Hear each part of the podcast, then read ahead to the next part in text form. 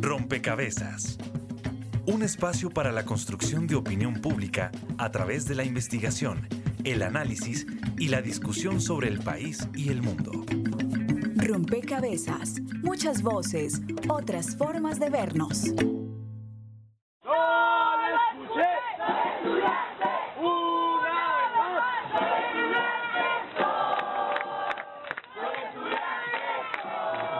Pública afronta una grave crisis. Sectores sociales señalan que el gobierno nacional, en vez de crear una política que garantice el acceso a la universidad como un derecho, crea programas que aleja cada vez más a los jóvenes de la academia. Esos vacíos son producto del abandono en que ha estado la educación pública. Hoy en día tienen solo 4 millones promedio per cápita por estudiantes. ¿Por qué eso? Y nos están exigiendo que sigamos bajando los costos. Con las riendas corticas. Lo peor de todo esto es que no invertir en la universidad pública es pésimo negocio. Si tuviéramos la posibilidad de entrar todos a una universidad, eh, sería diferente, tendríamos eh, una mejor Colombia, por decirlo así. Somos eh, la juventud y merecemos tener una educación superior. En Colombia las 32 universidades públicas tienen un déficit de cerca de 12,5 billones de pesos, un déficit que se agrava cada vez porque entran más estudiantes a la universidad pública, pero el Estado no gira más recursos. Seguir exigiendo una educación pública de calidad, que es donde nos encontramos todos, que es donde todos y todas construimos sociedad y que es donde no hay que ser ni A, ni B, ni C, sino simplemente un estudiante con ganas de aprender donde podemos estar.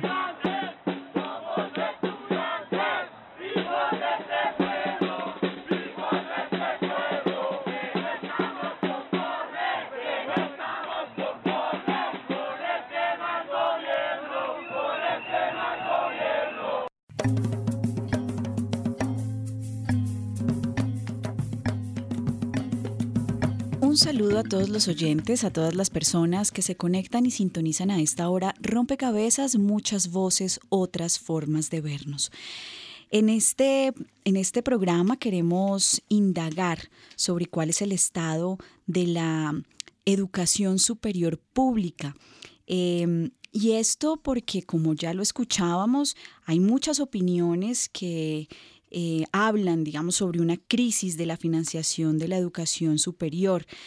Y bueno, en Rompecabezas queremos eh, profundizar sobre este debate público y em, identificar esos elementos que caracterizan a la educación superior público-estatal en nuestro país y asimismo valorar este servicio público, este derecho que tenemos todos los colombianos y las colombianas y eh, reconocer en este, en este derecho pues cuáles son esos desafíos que se enfrentan en el escenario presente y de cara al futuro. Según un informe sobre educación superior en Iberoamérica del Centro Interuniversitario de Desarrollo CINDA, los países iberoamericanos destinan aproximadamente un 4.1% de su Producto Interno Bruto a las instituciones de educación em, en todos los niveles, preescolar hasta superior. Esto comparado con países eh, ya desarrollados o países que tienen unos niveles eh, de ingresos distintos, es importante porque, por ejemplo, Canadá, Estados Unidos y Gran Bretaña destinan un poco más del 5% para la educación. Esto de alguna forma está hablando de lo que en los países de Iberoamérica em, todavía ese camino que tenemos por recorrer para eh, otorgarle a la educación el presupuesto que requiere para lograr esos niveles de calidad y para lograr también em, convertir la educación y hacer efectivo el derecho a la educación. Bienvenidos entonces a este rompecabezas. Recuerden que estaremos con ustedes quien les habla, Mónica Osorio Aguiar, y en las redes sociales hoy, Daniel Garrido. Saludamos a todos nuestros oyentes en Bogotá que nos escuchan a través de Javeriana Estéreo 91.9 FM. Y hoy, como en todos los programas, los invitamos para que sumen una ficha más. Les estamos preguntando cómo cree que se puede mejorar la financiación de la educación pública en Colombia Pueden escribirnos a través de las redes sociales, en Facebook nos encuentran como Rompecabezas Radio y en Twitter como arroba rompecabezas reemplazando la O por un cero. También saludamos muy fraternalmente a todas las personas que nos escuchan en los diferentes territorios de Colombia donde se retransmite nuestro programa. Saludos a nuestras emisoras aliadas. Nos escuchan en Putumayo, Nariño, Valle del Cauca, Caldas, Chocó, Antioquia, Córdoba, Atlántico, Tolima, Los Santanderes y en Bogotá. En todo el país a través de la red de Radio Universitaria de Colombia. En Venezuela por el Instituto Radiofónico Fe y Alegría. En América Latina por la Asociación Latinoamericana de Educación Radiofónica ALER. Y en el mundo entero por javerianaestereo.com y SoundCloud como rompecabezas-programa-radial. Está con nosotros Fabio de Jesús Jurado Valencia. Él es profesor de la Maestría en Educación del Instituto de Investigación en Educación de la Universidad Nacional de Colombia. Fabio, eh, bienvenido a Rompecabezas y quisiera que arrancáramos esta conversación con, con una caracterización primero sobre lo que es y cómo se comprende la educación superior en nuestro país, cómo ha sido un poco esa evolución de la educación superior eh, pública en Colombia. Bienvenido. Bueno, muchas gracias por la invitación para tratar un tema tan sensible a todos los colombianos en este escenario que ya estamos todos experimentando en relación con lo que son los acuerdos de paz. Yo creo que hay que ubicar el asunto allí, de cómo esta coyuntura tiene que ser propicia para repensar el proyecto educativo que requiere el país. Eh, lo primero que yo destacaría es eh, la posibilidad de lograr que todos los que investigamos en el campo de la educación y trabajamos con maestros, eh, y somos consultores en distintos momentos, abordemos este tema de manera estructural. Es decir, que si vamos a hablar de la educación superior, ubiquémoslo en el sistema educativo colombiano, no como un nivel separado de los otros niveles educativos, porque el problema es estructural.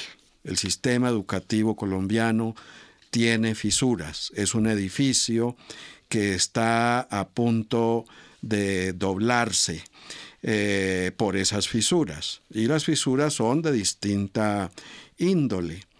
Em, ese carácter estructural en el análisis conduce a que consideremos que por más que subamos la inversión económica para la educación superior o en general para la educación, si no hay transparencia, ética, eh, moral y criterio para saber usar esos recursos que provienen de lo que aportamos todos los colombianos en los impuestos, si no hay esa transparencia y esa consistencia en la planeación, insisto, de los recursos, de nada nos sirve que se logre el aumento del índice del PIB para educación en nuestro país. O sea que lo primero que tenemos que atacar es eh, la doble moral, la ambivalencia, los intereses personales eh, que se mueven cuando se trata de presupuestos para la educación. En este cuatrienio tenemos muchos casos, muchos ejemplos para señalar cómo estando los recursos allí eh, se invirtieron de una manera muy perversa. Mm. Estamos, estamos en rompecabezas, eh, Fabio, y usted ha señalado em, un asunto bien interesante y es que no, digamos, independiente del aumento en los recursos, eh, se necesita garantizar que el uso de esos recursos tenga mm, unos criterios de transparencia en la planeación, em, unos criterios de em, em, optimización eh, de esos recursos. Es decir, que si bien se reconoce que ha habido un aumento eh, ese aumento en los recursos no, no, ha significado necesariamente el fortalecimiento de la educación público estatal. Eh, está con nosotros Alejandro Vanegas, él es director de fomento de la educación superior del Ministerio de Educación. Alejandro, eh, ¿y qué decir a esta afirmación que ha hecho Fabio un poco en, aras de, seguir tejiendo este, este primer, esta primera aproximación al tema de la financiación de la educación superior eh, pública. Eh, Mónica, muchas gracias. Un saludo especial para el profesor Jurado y para toda la audiencia, pues un saludo muy especial. Mire, yo, yo creo que acá hay varios puntos que toca el profesor y voy a empezar por ahí. Eh, lo primero es que es claro que invertir en educación tal vez es lo que más retorno genera a un país. Digamos, eso yo creo que es una condición fundamental de la inversión que se hace en educación. Y solamente quiero poner un ejemplo acá eh, con cifras que creo que es diciendo. Si uno revisara diferentes sectores, cuál es la tasa de retorno, se encuentra que en el sector de la educación pues la tasa de retorno es más o menos del 23%, versus, por ejemplo, sectores como infraestructura, que tiene una tasa de retorno del 18%. Y eso muestra la importancia de invertir en educación en un país, pues además de muchos factores, pero digamos, en, cifras, en cifras muy duras, uno podría decir, mire, hay que invertir en educación porque la tasa de retorno para la sociedad es mucho más alta. Y en estos años eh, creo que también es importante decir, porque, porque creo que lo toca el profesor Curado, y es, no es solamente plata por plata, es plata para que realmente el sistema crezca, eh, para que el sistema se fortalezca. Yo creo que ahí es un esfuerzo de muchos y yo creo que ahí hay unas rupturas como él mismo las plantea. Pero yo quiero dejar también algunos elementos de la magnitud del esfuerzo que se ha venido haciendo en los últimos años. Lo primero que hay que decir es, hoy la educación es el sector que participa, que más participa en el presupuesto del gobierno nacional. Eh, sobrepasó a defensa ya hace dos años y se mantiene como el sector que más eh, participación tiene en la distribución de los del presupuesto nacional. Del 2010 al 2018, y voy a dar la cifra ya definitiva para 2018 que se aprobó en el presupuesto, la inversión pasó de 20.8 billones a 37.3 billones. Es decir, en estos años se ha hecho la mayor inversión en educación. Y si uno ya lo revisa para educación superior, digamos que sé que hacia adelante nos vamos probablemente a sentar en esta discusión, en educación superior también pasa lo mismo. La inversión pasó de 4 y cerca de 4 billones en el 2010 a 8.22 billones eh, en el 2018, que va a ser la inversión para 2018. Entonces, digamos, lo primero que hay que decir es, inversión y presupuesto se ha incrementado. Y hay que intentar entonces revisar un poco el impacto que ha tenido precisamente inversión, entendiendo que es en la educación donde realmente se obtiene los mayores beneficios como sociedad y que esa inversión es fundamental. Yo creo que acá hay muchos elementos que encajan un poco con la discusión que está planteando el profesor Jurado y es, más allá del tema de plata, que como les digo, yo creo que es evidente que se han hecho los esfuerzos, la discusión, digamos, tiene muchos matices y tiene muchos contextos. Entonces yo creo que eh, un poco entrando en esa discusión quisiera dejar esos elementos sobre la mesa. Sí, Alejandro, um, su, su, intervención, eh, digamos que entra en contradicción con una de las piezas que eh, a través de las redes sociales nos comparten los oyentes a través de una encuesta que hacemos en Twitter. Vamos a, a, compartir con ustedes los resultados de esa encuesta para luego un poco discutir también cuál es esa percepción que existe en la opinión pública sobre el estado de la financiación de la educación superior público estatal. Durante esta semana en nuestra cuenta de Twitter, arroba rompecabezas, reemplazando la O por un cero, le preguntamos a los usuarios que allí nos siguen, ¿cree que se destinan suficientes recursos para la educación pública en Colombia? Sí, dijo 0% y no el 100%, es de las pocas veces que hemos tenido una respuesta totalitaria. Así es, un 100% de las personas que participaron en esta encuesta dicen que no creen que haya suficientes recursos. Ahí valdría la pena un poco ante estos resultados y revisar cómo se está de alguna forma comunicando eh, a la opinión pública la gestión de la educación superior público estatal y cómo también se está comprendiendo en la ciudadanía esa función que tiene la, la educación público estatal, profesor. No, es verosímil el dato. Cuando analizamos el índice de jóvenes que termina la educación media, lo que se da en llamar educación media, que para mí no es, en Colombia no existe el ciclo de educación media, existe un bachillerato general, que no orienta vocacionalmente a los jóvenes para elegir las rutas en ese estadio posterior que llamamos educación superior. Cuando analizamos esos índices nos damos cuenta que la misma sociedad eh, presencia eh, el aislamiento, la exclusión, porque no todos logran ingresar a las universidades públicas y a las privadas, igualmente que habría que considerarlas en esta reflexión. Eh, eh, es visible pues para la sociedad que la inversión que se hace en educación y más en educación superior es insuficiente por ese carácter de exclusión, donde ubicaría aquí también el programa Serpilopaga, que trata de, de ser incluyente, pero que paradójicamente es excluyente cuando analizamos el índice de los jóvenes que logran entrar en el programa frente a ese índice tan abismal, grande, de los jóvenes que quedan por fuera del sistema. Bien, al respecto vamos a sumar la siguiente pieza que prepara el equipo periodístico de Rompecabezas y que em, complementa quizás esa aproximación o ese análisis que está sugiriendo el profesor Fabio Jurado.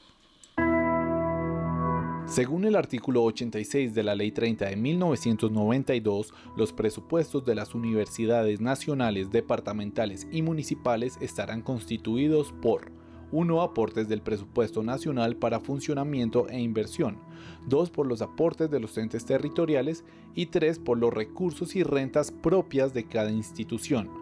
Sin embargo, de acuerdo a Gerardo Mejía, gerente nacional financiero y administrativo de la Universidad Nacional de Colombia, actualmente los entes territoriales aportan muy poco y los aportes del Estado y de las propias universidades equivalen casi al 50% cada uno. De las 32 universidades públicas, tengo entendido que 14 son del orden nacional y 18 son regionales.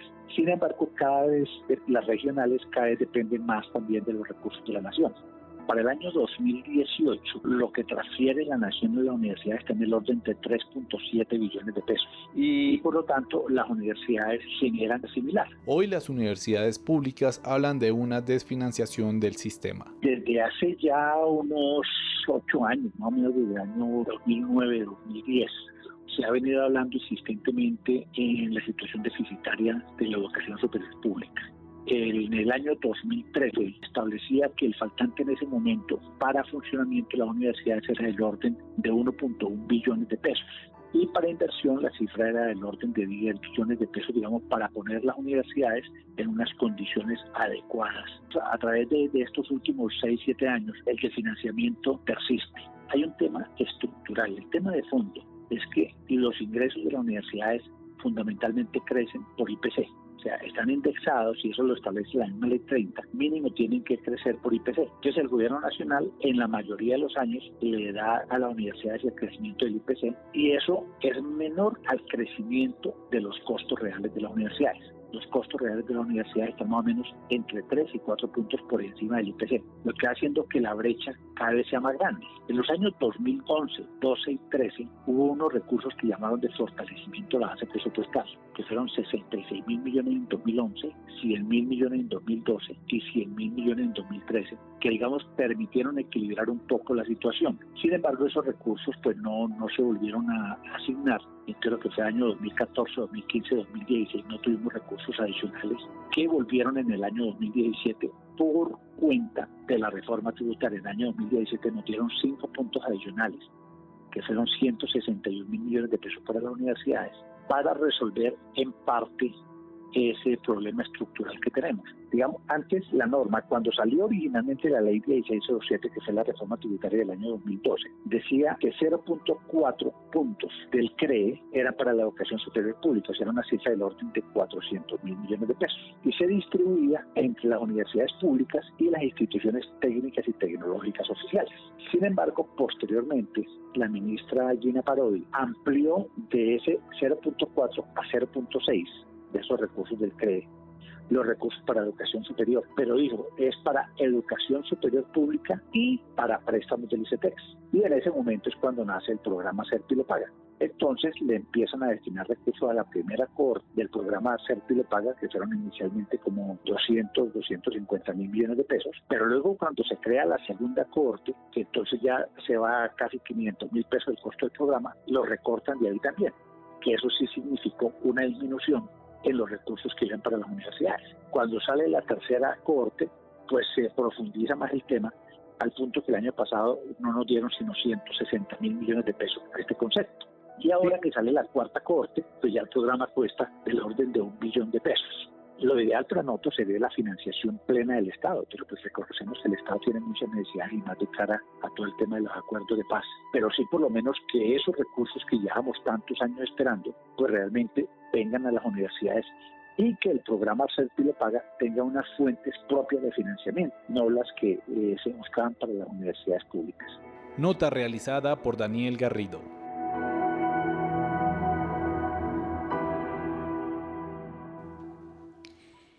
Escuchábamos em, a Gerardo Mejía, eh, profesor asociado de la Facultad de Ciencias Económicas y gerente nacional financiero y administrativo de la Universidad Nacional de Colombia, explicando un poco cómo se ha dado este proceso eh, en términos eh, legislativos de medidas que buscan la financiación o buscan em, conseguir ese punto de equilibrio en la financiación de la, de la educación público estatal de la educación superior y llamaba la atención sobre así como lo hacía el profesor Fabio Jurado sobre el programa Serpi lo paga.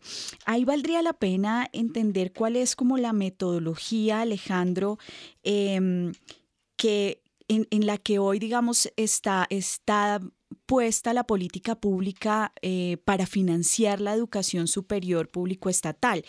Y eh, si ustedes han logrado hacer alguna revisión o evaluación de cuál ha sido como el impacto de esa metodología para, para financiar la educación eh, superior público-estatal.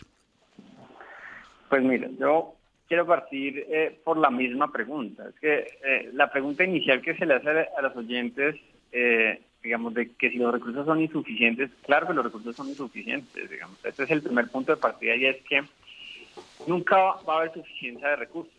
Eh, pero yo creo que en estos años voy a partir por tomar tal vez algunos de, las, de los datos eh, y de englobar los datos que va Gerardo en el sistema en general. Y es que entre el 2010 y el 2017 se han hecho los esfuerzos más importantes para fortalecer las instituciones de educación superior públicas en general, universidades y demás instituciones de educación superior. Que también hay eh, escuelas tecnológicas, instituciones tecnológicas, instituciones universitarias. Por primera vez en el año 2017 se dio recursos de funcionamiento para las universidades adicionales. Al IPC fue el crecimiento más grande que hemos tenido desde, desde la ley 30, desde, desde 1992. Se ajustó en 11.75% para funcionamiento y adicionalmente se le dieron a las instituciones de educación superior no universidades recursos también para funcionamiento. Si uno mira la agenda de crecimiento de recursos entre el 2010 y el 2017, eh, se ha dado un crecimiento del 62% en los recursos que ha distribuido el Estado. Eh, pasamos de 2.2 billones y el año este año dimos 3.62 billones. Yo creo que ahí hay unos esfuerzos importantes y los esfuerzos han estado en las dos líneas, han estado en funcionamiento, como Gerardo mismo lo contaba, digamos que se han hecho esfuerzos para la base presupuestal en el año 2002, 2003, 2014, en el 2017 se hizo el mayor esfuerzo eh, desde que se creó la ley 30, adicionalmente por recursos que se han entregado 1.4 billones de pesos eh, que han permitido el fortalecimiento de la infraestructura eh, principalmente de todas las universidades del país públicas y yo creo que ahí hay unos esfuerzos importantes. adicional a la política de fortalecimiento de la oferta, como se llama, y es todo el tema de fortalecimiento de las instituciones de educación superior públicas, también se ha dado avances significativos en fortalecer los mecanismos de acceso a la población objeto de protección constitucional especial. Y ahí también tengo que decir que durante estos años se han creado diferentes fondos, entre ellos PIDO, por supuesto, como va a referir a él, pero también se han creado fondos como el de víctimas, el de población indígena, el de población afro, el de población ron. en este momento tenemos cerca de 29 fondos, incluyendo PILOS, que tienen una connotación especial y es eh, intentar que los mejores estudiantes de más bajas condiciones puedan acceder a la universidad acreditada que elijan. Pero en general tenemos toda una gama de instrumentos que permiten fortalecer el acceso a la educación superior. Tengo que referirme, por ejemplo, al Fondo de Víctimas, donde también hay unas inversiones significativas por parte del Estado y donde la misma ley nos determina que tenemos que hacerlo así. ¿Por qué? Porque si no tuviéramos ese tipo de fondos que van directamente para que el estudiante elija, la probabilidad de ingresar a una universidad pública sería muy baja o una universidad sería muy baja. Entonces, digamos que ahí hay unos, unas protecciones constitucionales que nos han permitido eh, fortalecer también todo el proceso de que los chicos puedan elegir y financiar directamente al estudiante. Yo creo que hace parte de, de una gama completa de eh, instrumentos que tiene el Estado. Y eso en términos generales también nos ha permitido que la tasa de cobertura se incremente en pasó del 37% en 2010 al 51.5% en 2016. Pero el esfuerzo tiene que seguir sumándose. Por eso, por eso cuando ustedes hacen la pregunta que si los recursos son insuficientes, pues digamos, yo votaría también que los recursos son insuficientes. ¿Por qué? Porque todavía tenemos cerca del 49% de los chicos entre, eh, de población entre 17 y 21 años que son objetos de la educación superior que no ingresan al sistema y ahí tenemos que hacer esfuerzos gigantescos. Nuestra meta es que para 2018 terminemos en una tasa de cobertura del 57% y que para 2025 logremos que por lo menos el 70% de, se logre una tasa de cobertura del 70%. Entonces, yo creo que hay una gama importante de instrumentos y tengo que, hacer mucho énfasis en el fortalecimiento que se ha dado a las instituciones de educación superior públicas, que creo que es un mensaje que, muchas pocas y pocas veces se escucha, como tú también lo, lo, dices, es, no digamos, que primero las universidades no se están cayendo como, como muchos han planteado, y segundo lo que se ha hecho en estos años es fortalecerlas financieramente y, un poco los resultados y las cifras así lo demuestran. Alejandro, esa, digamos, esa descripción de esa financiación de la oferta y de la demanda, como usted eh, lo, señala, em, una financiación de la oferta, digamos, que busca fortalecer a la universidad público-estatal y una em, financiación a la demanda y es que busca de alguna forma responder a esas expectativas que tienen eh, los jóvenes sobre acceder a determinada universidad, digamos, de, la preferencia. Em, ¿Cómo se interpreta esa, esa metodología, digamos, de, financiación y de comprensión de la universidad?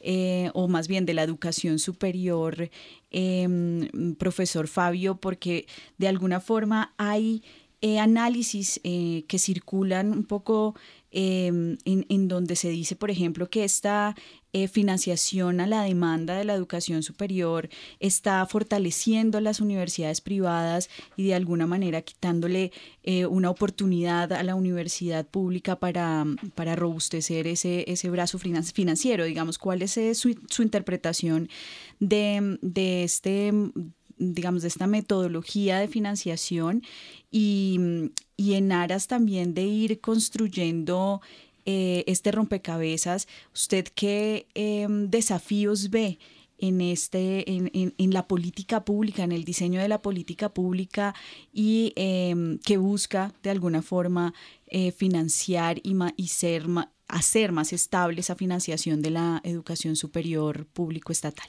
No, eh, como señalé al comienzo, lo principal es poner en orden la información y no manipular a los ciudadanos.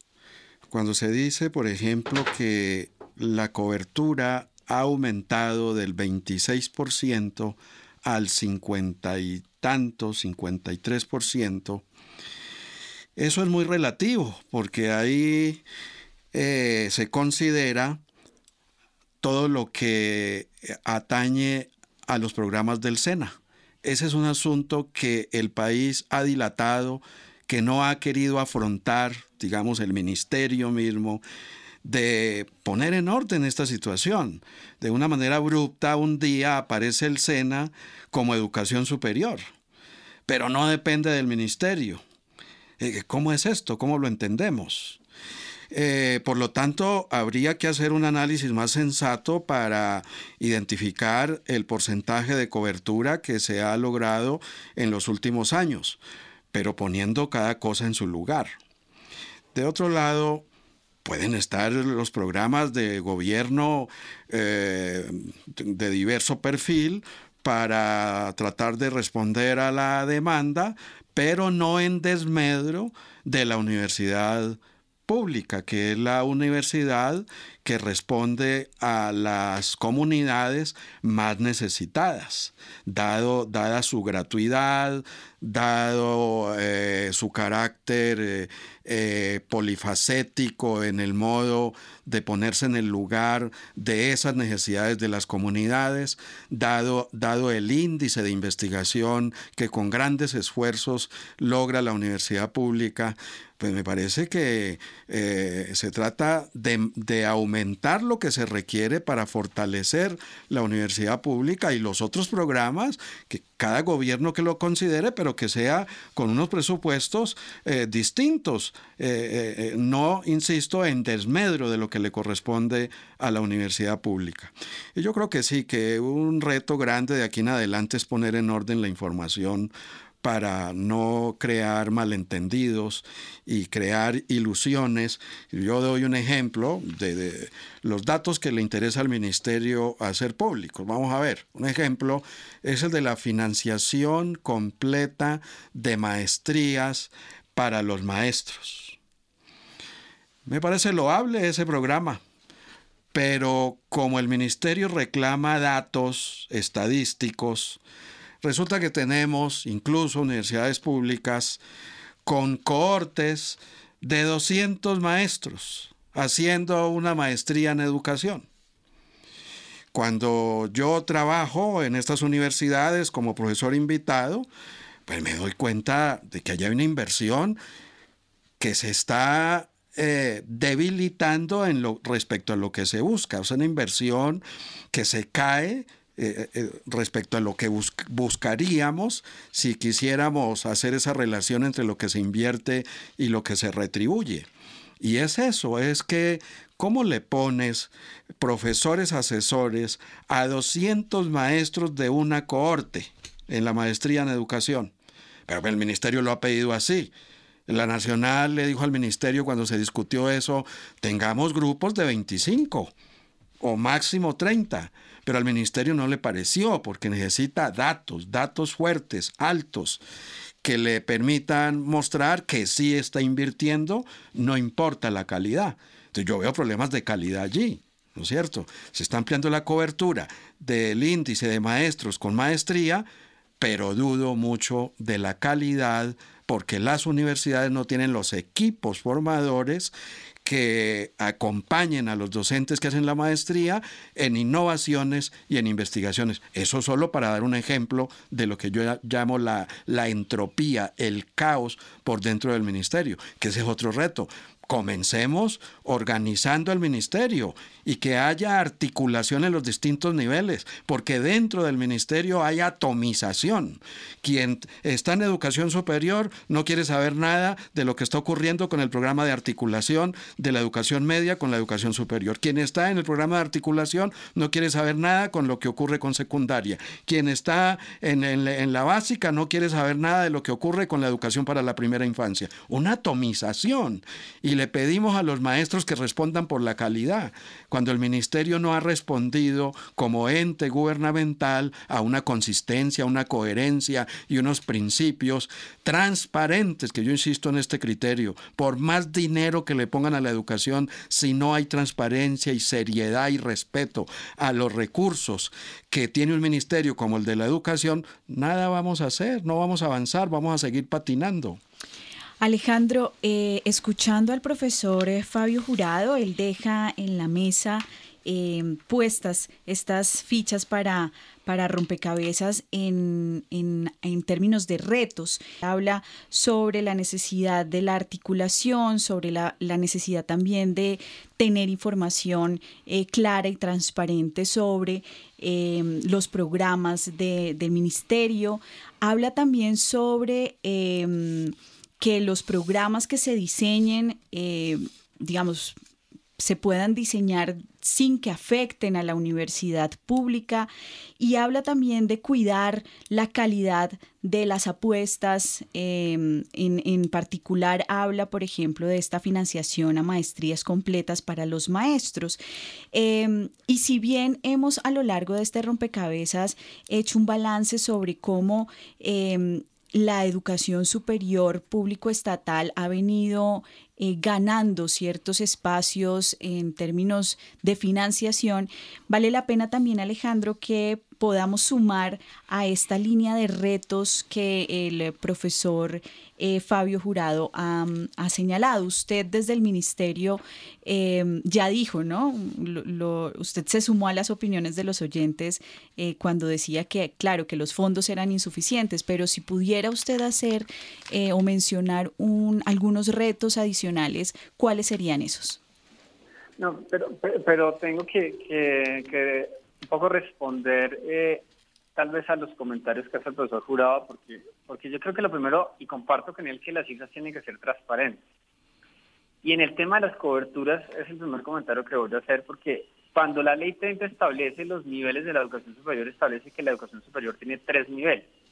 Empregado, que es el nivel técnico profesional, tecnológico y universitario. Cuando yo estoy hablando de una tasa del 55.5% y hablo de que pasó del 37 al 51.5%, por supuesto que incluyo los programas técnicos, profesionales y tecnológicos del SENA que pasan por el proceso de registro calificado a través del ministerio. Entonces, digamos, lo primero es que yo comparto plenamente, hay que dar información y hay que dar información de la que es. Nosotros estamos dando información completamente transparente a la audiencia y yo creo que es importante también hacer esas claridades porque creo que a veces también se confunde un poco el tema. ¿Por qué se está haciendo el SENA? Porque está haciendo formación que la ley 30 establece como educación superior y está pasando por el proceso de registro calificado. Yo comparto varios elementos de lo que se está planteando y es, hay retos y hay retos gigantescos. Seguimos en el empeño de fortalecer las instituciones de educación superior públicas, universidades y demás instituciones de educación públicas, incluyendo instituciones universitarias, incluyendo escuelas tecnológicas, incluyendo instituciones eh, técnico-profesionales que también hacen parte de las 62 instituciones de educación superior públicas, eh, incluyendo las 32 universidades. Y eso implica, por supuesto, intentar eh, proyectar el sistema e intentar que esa proyección del sistema se acompañe con recursos adicionales. Yo, hay, hay retos importantes en la universidad, en investigación, en formación eh, de profesores, en vinculación de profesores, en cómo yo compagino también las metas de coberturas que tiene mi país, cómo doy acceso a en los lugares más alejados del país. Digamos, hay unos retos fundamentales y eso por supuesto que implica intentar eh, que lleguen más recursos adicionales más allá de lo que la misma ley 30 establece, el artículo 86 y el artículo 87 de la ley 30.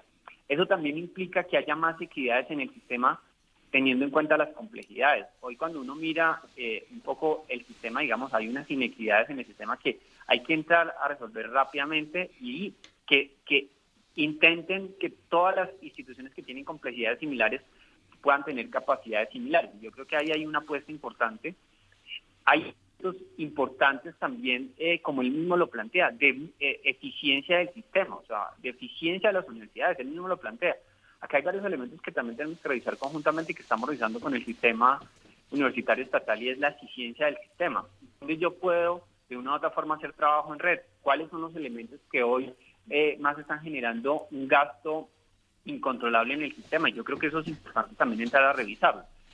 Es válida completamente la apreciación de que uno cuando, cuando establece un programa y cuando establece una estrategia y una acción de política, espera un impacto y él se refería a becas docentes y yo tengo que decirlo, o sea, becas docentes intenta recoger de los lugares más apartados a los docentes para fortalecer su formación porque son los formadores de los estudiantes que vienen en la educación básica y la educación media. Eso tiene un impacto replicador impresionante. Entonces es cómo yo fortalezco mi cuerpo docente para que tenga calidad desde abajo.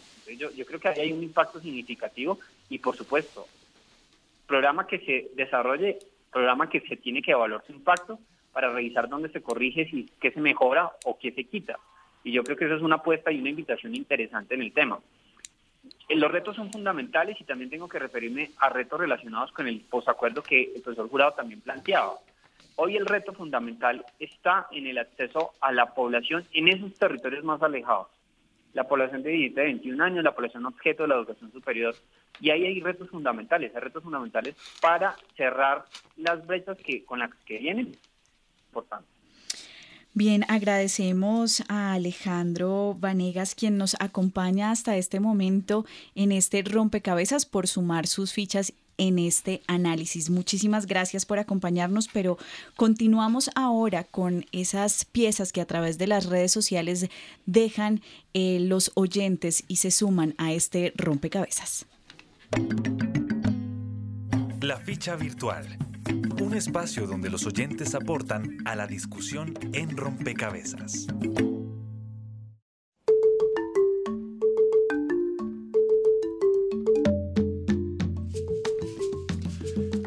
Iniciando nuestro programa, los invitábamos a que participaran, sumaran su ficha y nos respondieran cómo cree que se puede mejorar la financiación de la educación pública en Colombia. Juan David Álvarez nos escribe, la cobertura y acreditación de educación es y debe ser responsabilidad del Estado. En el mundo existen modelos de costos compartidos entre el sector público y privado, lo cual a mi parecer es una opción adecuada. Sin embargo, para eso se necesitan fondos de capital privado que capitalicen las oportunidades de quienes no tienen acceso a educación de calidad y de nada sirve llevarlos a cabo en Colombia si el Estado no asume la creación de un sistema de financiación enfocada a estudiantes de bajos ingresos.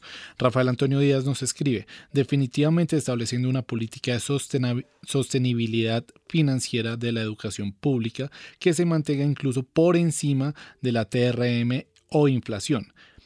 En ese sentido, se debe controlar la desviación de recursos públicos hacia las universidades privadas. Antes de continuar leyendo las opiniones que ustedes nos han dado por las redes sociales, los invito a que escuchemos qué dijeron los ciudadanos cuando el equipo de rompecabezas les hizo esta misma pregunta en las calles. ¿Cómo crees que se podría mejorar el sistema de financiación de la educación pública en Colombia? Yo siempre he pensado que las universidades deberían ser gratis, pues como realmente dándole un apoyo al estudiante porque pues muchos tienen que, que llegar a, endeudarse para poder estudiar. Entonces, ideal fuera que las cuotas fueran más, más económicas, no sé, la matrícula más barata o fuera gratis. Realmente yo pienso que la universidad debería ser gratis que en el sistema político no hicieran tanto tanto conejo, tanto tanto robo, se podría financiar más la educación pública. Mi hija está en una distrital y ella la verdad está pagando mucho por el semestre, mientras que otros muchachos están pagando 120, 80. Entonces, ¿por qué no pagan todos como el mismo tope, no?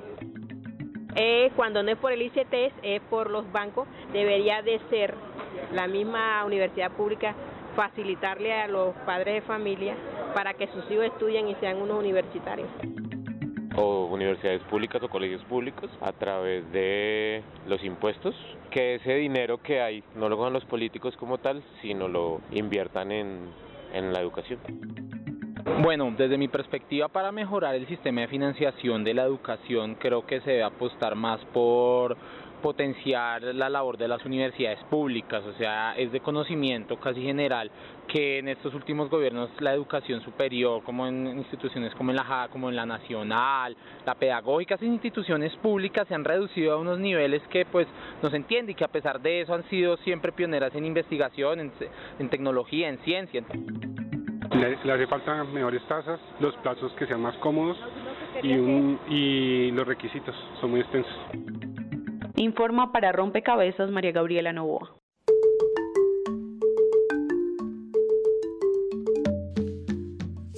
Continuando con las opiniones de las redes sociales, Alejandra Figueredo nos escribe, creo que es importante lograr que los recursos sean canalizados en áreas estratégicas como la investigación, innovación e infraestructura. Si no existe una inversión inicial en estas áreas, es muy difícil contribuir a la mejora en materia de calidad y ampliación de cobertura educativa. Si bien reconozco que el Estado no cuenta con todos los recursos para lograr una transformación para mejorar radicalmente el modelo de educación pública en Colombia, sí considero que podría ampliarse el presupuesto del PIB nacional dedicado a la, a la, educación para lograr estos propósitos.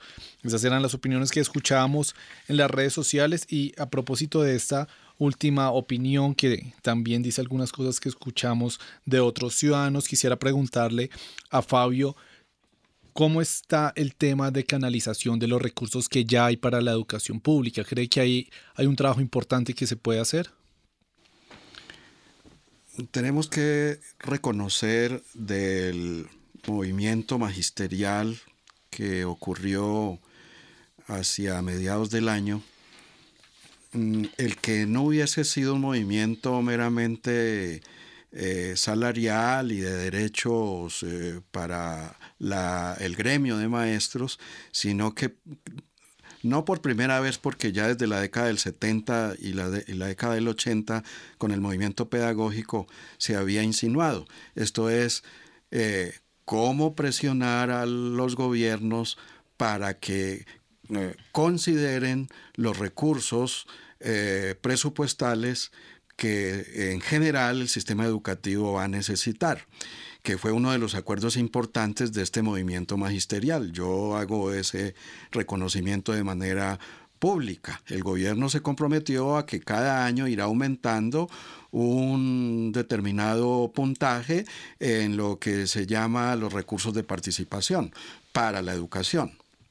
Entonces, eh, digamos que va a haber los recursos, pero otra vez tenemos la duda de cómo se van a canalizar.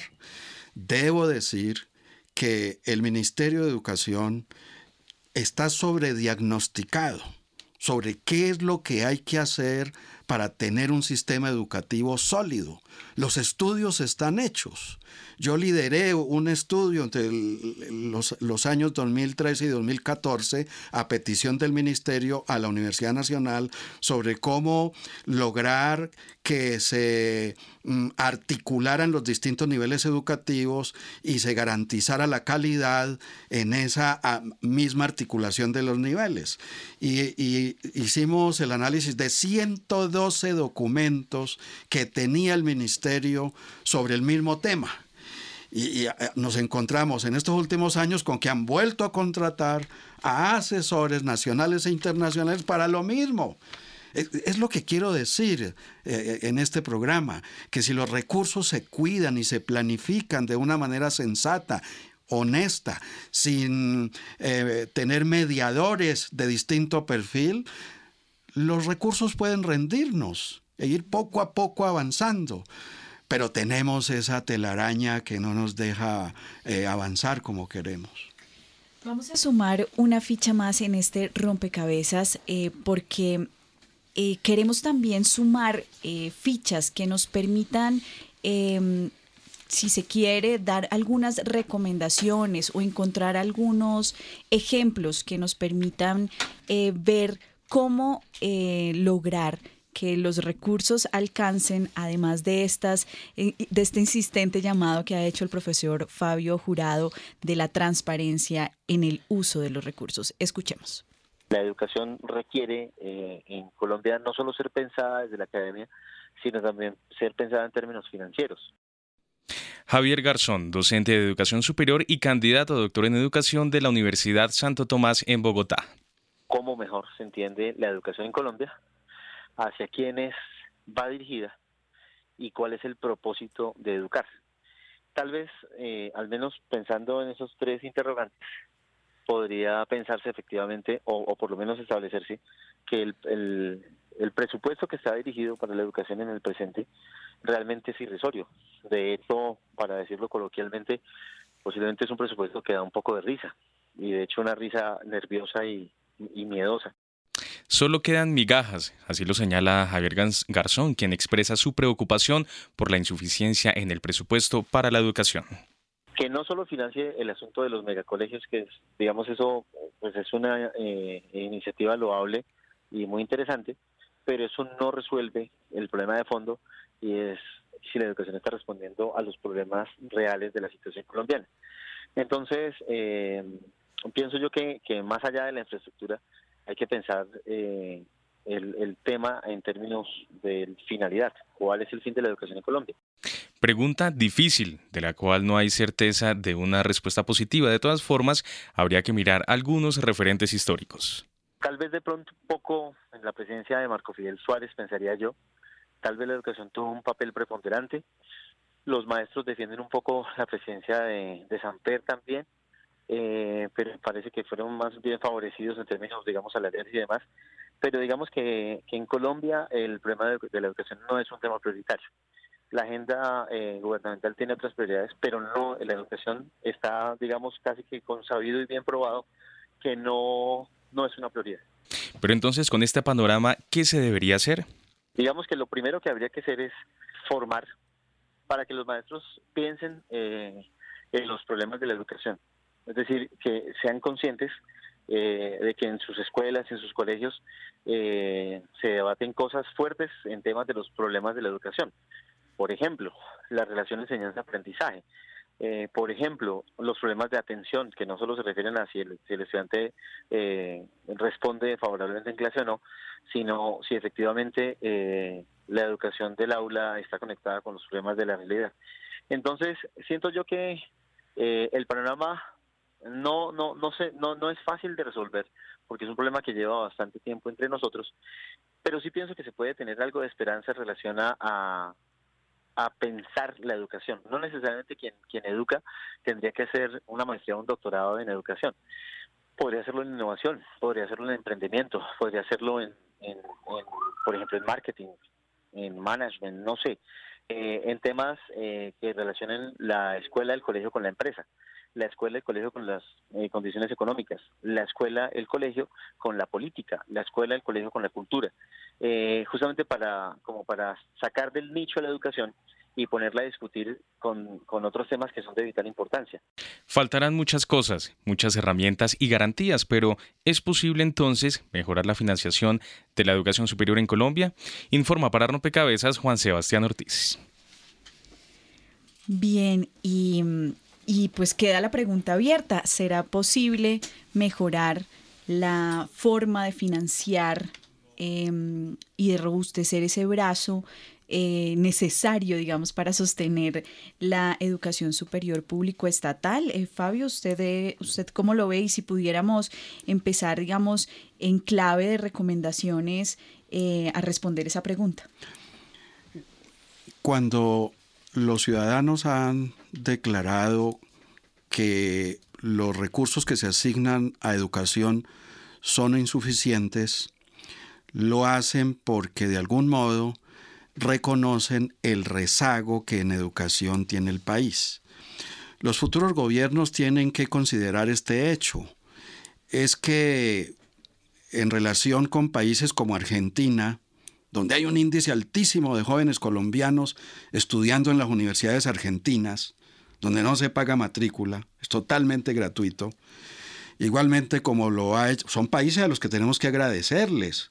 Esos jóvenes que quedaron por fuera eh, eh, desean estudiar, quieren avanzar intelectualmente y quieren regresar para eh, responder a, lo que el país necesita de ellos, que es pensar en el relevo generacional.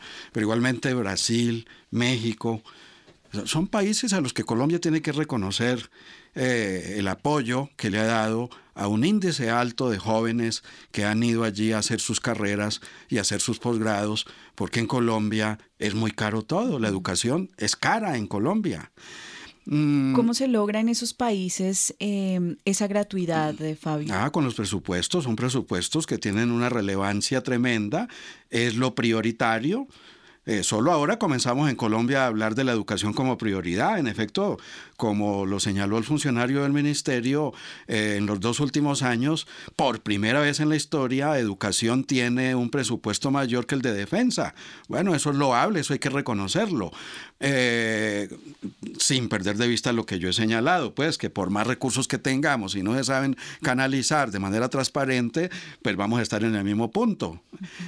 yo creo que darle prioridad a la educación considerando esa tasa de retorno, como muy bien lo señaló el profesional del ministerio que intervino, eh, es sensato mm, comprender que a más inversión en educación habrá, por supuesto, una mayor eh, construcción de equidad social y de oportunidades para todos. Pero miren, nosotros cuando tomamos taxi aquí en Bogotá y hablamos con los taxistas, nos encontramos con jóvenes, jóvenes digo, 30 años, que llegaron hasta quinto de primaria. No es justo. Eh, ¿Cuál es el índice de rezagados que tenemos en el país? En las regiones de frontera, por ejemplo, que ha sido la zona más abandonada por el Estado, y hay que ver los talentos de los jóvenes allí, de los niños. Es increíble, pero no se sienten reconocidos por la sociedad y por los gobiernos. Estamos, Fabio, eh, nos quedan pocos minutos, pero estamos eh, a puertas de un año electoral y es clave también que en la agenda política estos temas, digamos, cobren eh, importancia. ¿Qué decirle no solamente a, al candidato o al político, sino también al ciudadano em, para la toma de decisiones? Sí, para pensar la educación superior hay que pensar la educación desde la primera infancia. No se trata de pensar la universidad por aparte porque se trata de ubicar trayectos de los ciudadanos, trayectos en su formación, en su educación, con diversas oportunidades. Y aquí hay que decir que a los gobiernos locales les corresponde también aportar en este proceso. Esto que en algún momento Antana Moku señaló como Bogotá una gran escuela, que fue un lema muy atractivo, que es cómo hacer de los municipios, de los centros poblados, de las ciudades, una escuela. Es decir, que la educación está allí no, no, no es únicamente la que está delimitada por las paredes de lo que llamamos colegio o, escuela.